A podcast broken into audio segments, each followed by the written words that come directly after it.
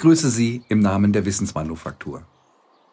Immer wieder vor einer Wahl häufen sich entsprechende Anfragen in der Wissensmanufaktur. An wen sollte man seine Stimme abgeben? Was ist von dieser oder jener neuen Partei zu halten? Sollte man seine Stimme eventuell ungültig machen oder sie lieber behalten? Wie kann man sich außerhalb des künstlich angelegten Parteienspielfeldes sinnvoller engagieren?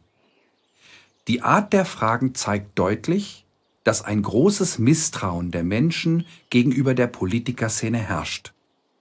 Formal gibt es in der Bundesrepublik Deutschland ein aktives und ein passives Wahlrecht. Jeder Wahlberechtigte hat also das Recht, seine Stimme abzugeben und das Recht, sich selbst zur Wahl zu stellen.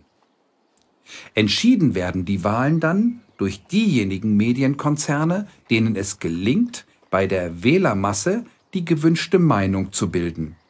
Die wichtigste Zielgruppe hierfür sind also die circa 90 Prozent der Menschen, deren Urteilsfähigkeit im Modell der Gaußschen Normalverteilung dem Mittelmaß zugeordnet werden muss. Entsprechend steht auch heute bereits fest, dass die bei den Meinungsmachern beliebte Einheitspartei, die CDU, CSU, SPD, FDP, Grüne, Linke, auch bekannt als Kapitalistische Einheitspartei Deutschlands, wir nennen sie ja KED, wohl wie üblich über 90 Prozent der Wählerstimmen erreichen wird. Aktuell veröffentlichte Umfragen der Meinungsmachungsinstitute bestätigen regelmäßig diesen Trend. Wie wir in unseren Werken Steuerboykott und Plan B bereits klar artikulierten, sehen wir im sogenannten Wahlgang höchstens Chancen für kleine Veränderungen im System, jedoch keine Chancen für grundlegende Veränderungen am System. Geschickt deckt die KED praktisch alle Themen, abgesehen von der grundsätzlichen Systemfrage ab. Ist man beispielsweise für oder gegen ein Tempolimit, für höhere oder niedrigere Steuern und so weiter. Irgendeine Blockpartei findet sich immer, die die Wählerstimmen für die jeweilige Position einfängt. Viele neue Parteien und andere Gruppierungen sprießen zurzeit wie die Krokusse im Frühjahr aus dem Boden und buhlen um die Gunst der Meinungsmacher.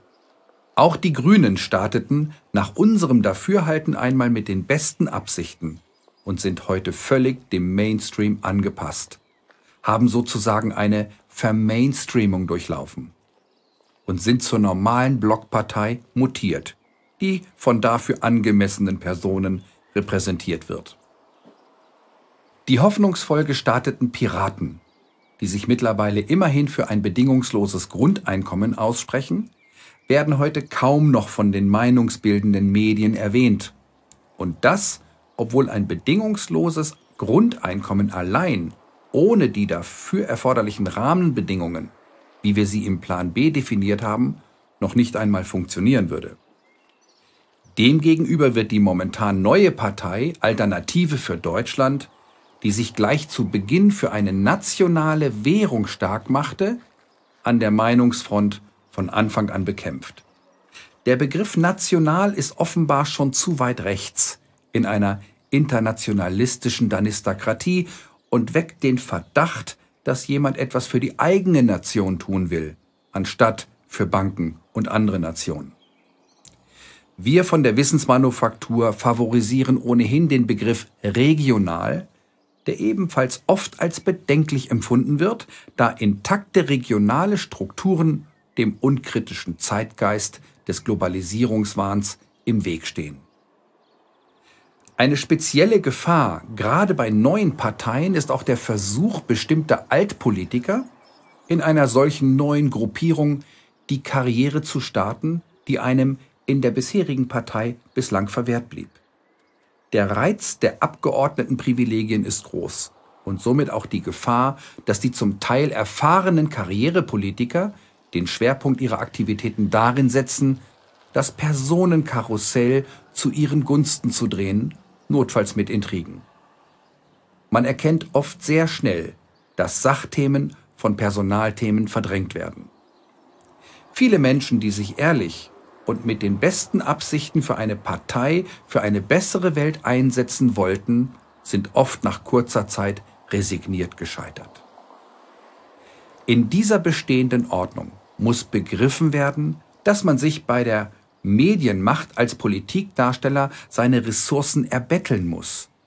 Gerade die alten Hasen der Politik verstehen dieses Spiel und verdrängen schnell die meist idealistischen Quereinsteiger, die sich im charakterlosen Intrigenspiel noch nicht auskennen.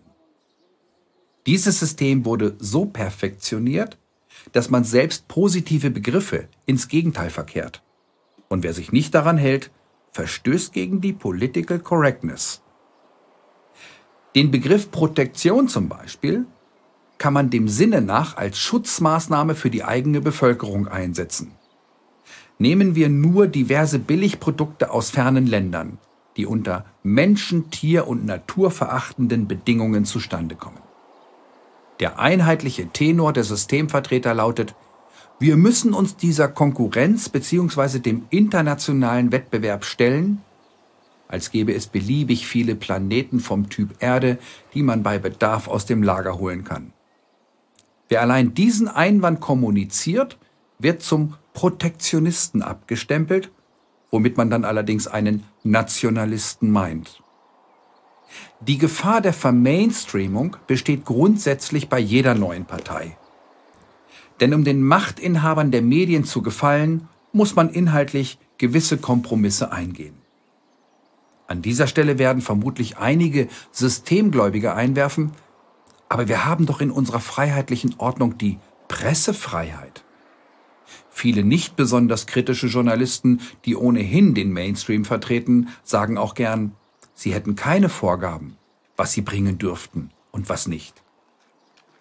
Wir erkennen im Ergebnis der veröffentlichten Meinung überdeutlich, warum eine direkte Pressezensur heute gar nicht mehr erforderlich ist.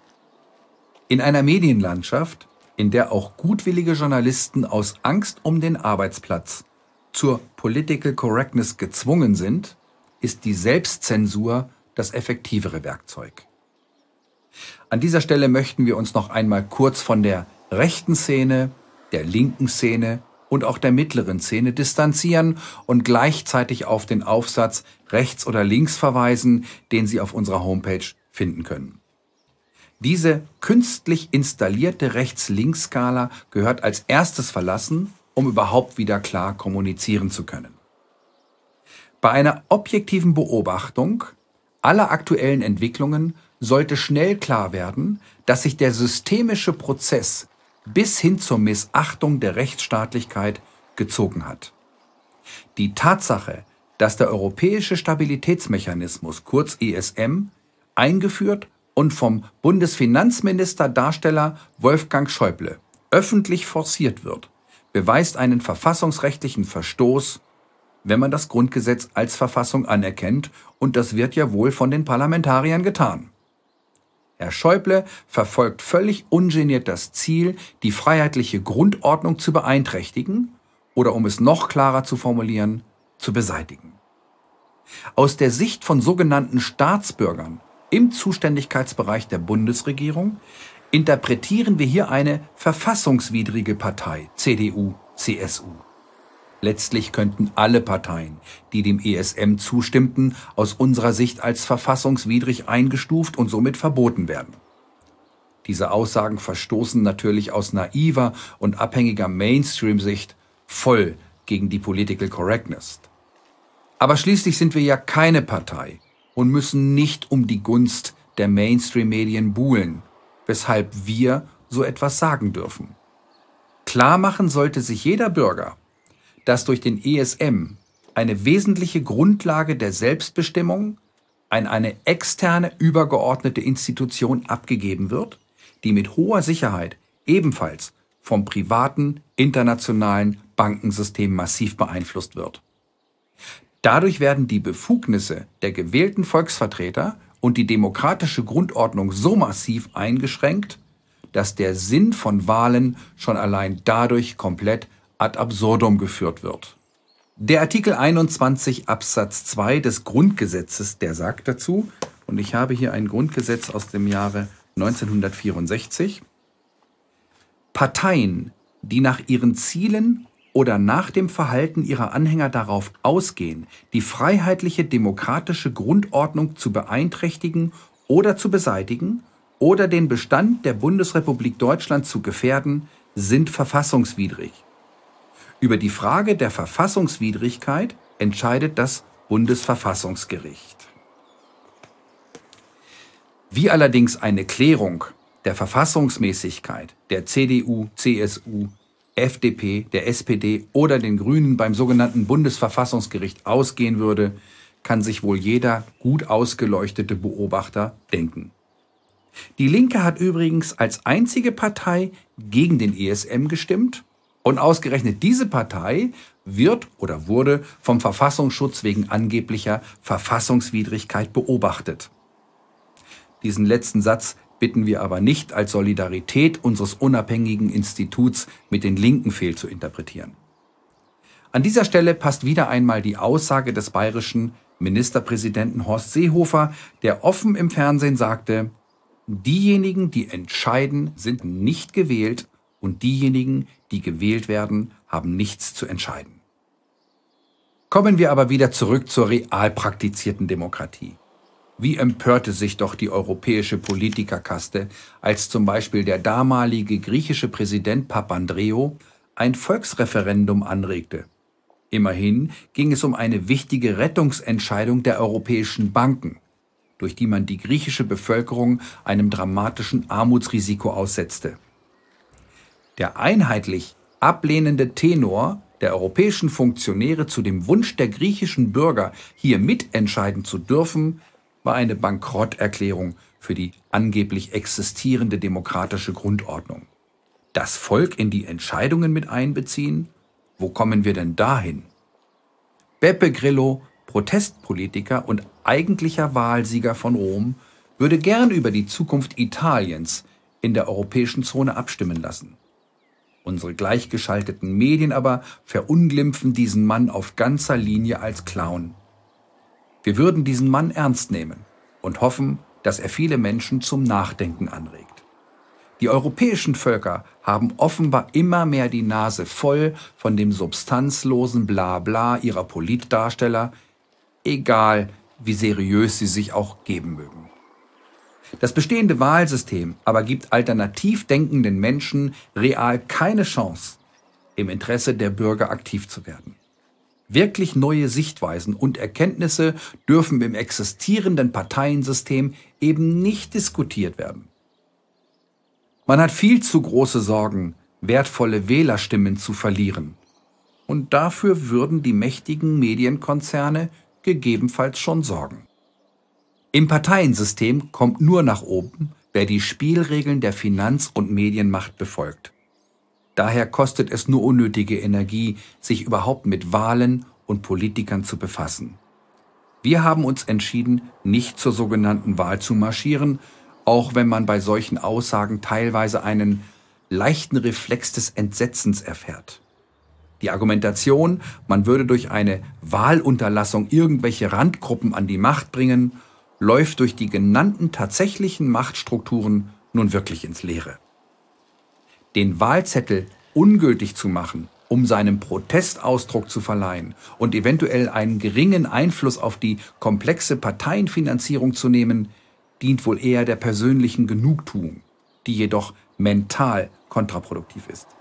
Besser wäre es aus unserer Sicht, seine Aufmerksamkeit dem Wahlkampftheater und auch dem Wahlergebnis komplett zu entziehen.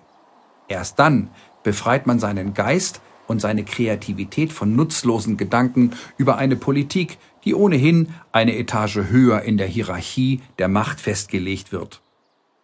Unser geistiges Potenzial ist besser investiert in Überlegungen für die Einleitung eines echten Wandels, wie zum Beispiel folgender. Oft hört man die Sorge, den meisten Menschen ginge es noch viel zu gut, um etwas zu bewegen. Das sehen wir optimistischer, denn es gibt zwei Dinge, die entscheidend sind. Erstens bricht eine Revolution nicht dann aus, wenn es den Menschen besonders schlecht geht, sondern dann, wenn sie glauben, dass sie nur einen kleinen Schritt davon entfernt sind, dass es ihnen wesentlich besser geht, zum Beispiel dank Plan B. Und zweitens benötigt man für grundlegende gesellschaftliche Veränderungen keine Mehrheit, sondern überzeugt handelnde Vorreiter. Die Mehrheit der Menschen besteht naturgemäß aus Mitläufern, die ihr Fähnchen in den Wind hängen, insbesondere wenn sie merken, dass Punkt 1 in greifbarer Nähe ist. Zu diesem Gedanken und zu der eingangs erwähnten Frage, die sich auf ein persönliches Engagement vieler interessierter Freunde der Wissensmanufaktur fokussiert, möchten wir einen wichtigen kommenden Schritt schon vorab ankündigen. Statistisch gesehen gibt es in jedem deutschsprachigen Landkreis bzw. Kanton oder Bezirk mehrere hundert intensiv denkende Personen, die sich mit den Themen der Wissensmanufaktur befassen. Wir arbeiten momentan an einem Konzept, durch das sich diejenigen, die das möchten, direkt in ihrer Umgebung auch einmal ohne Internet treffen können.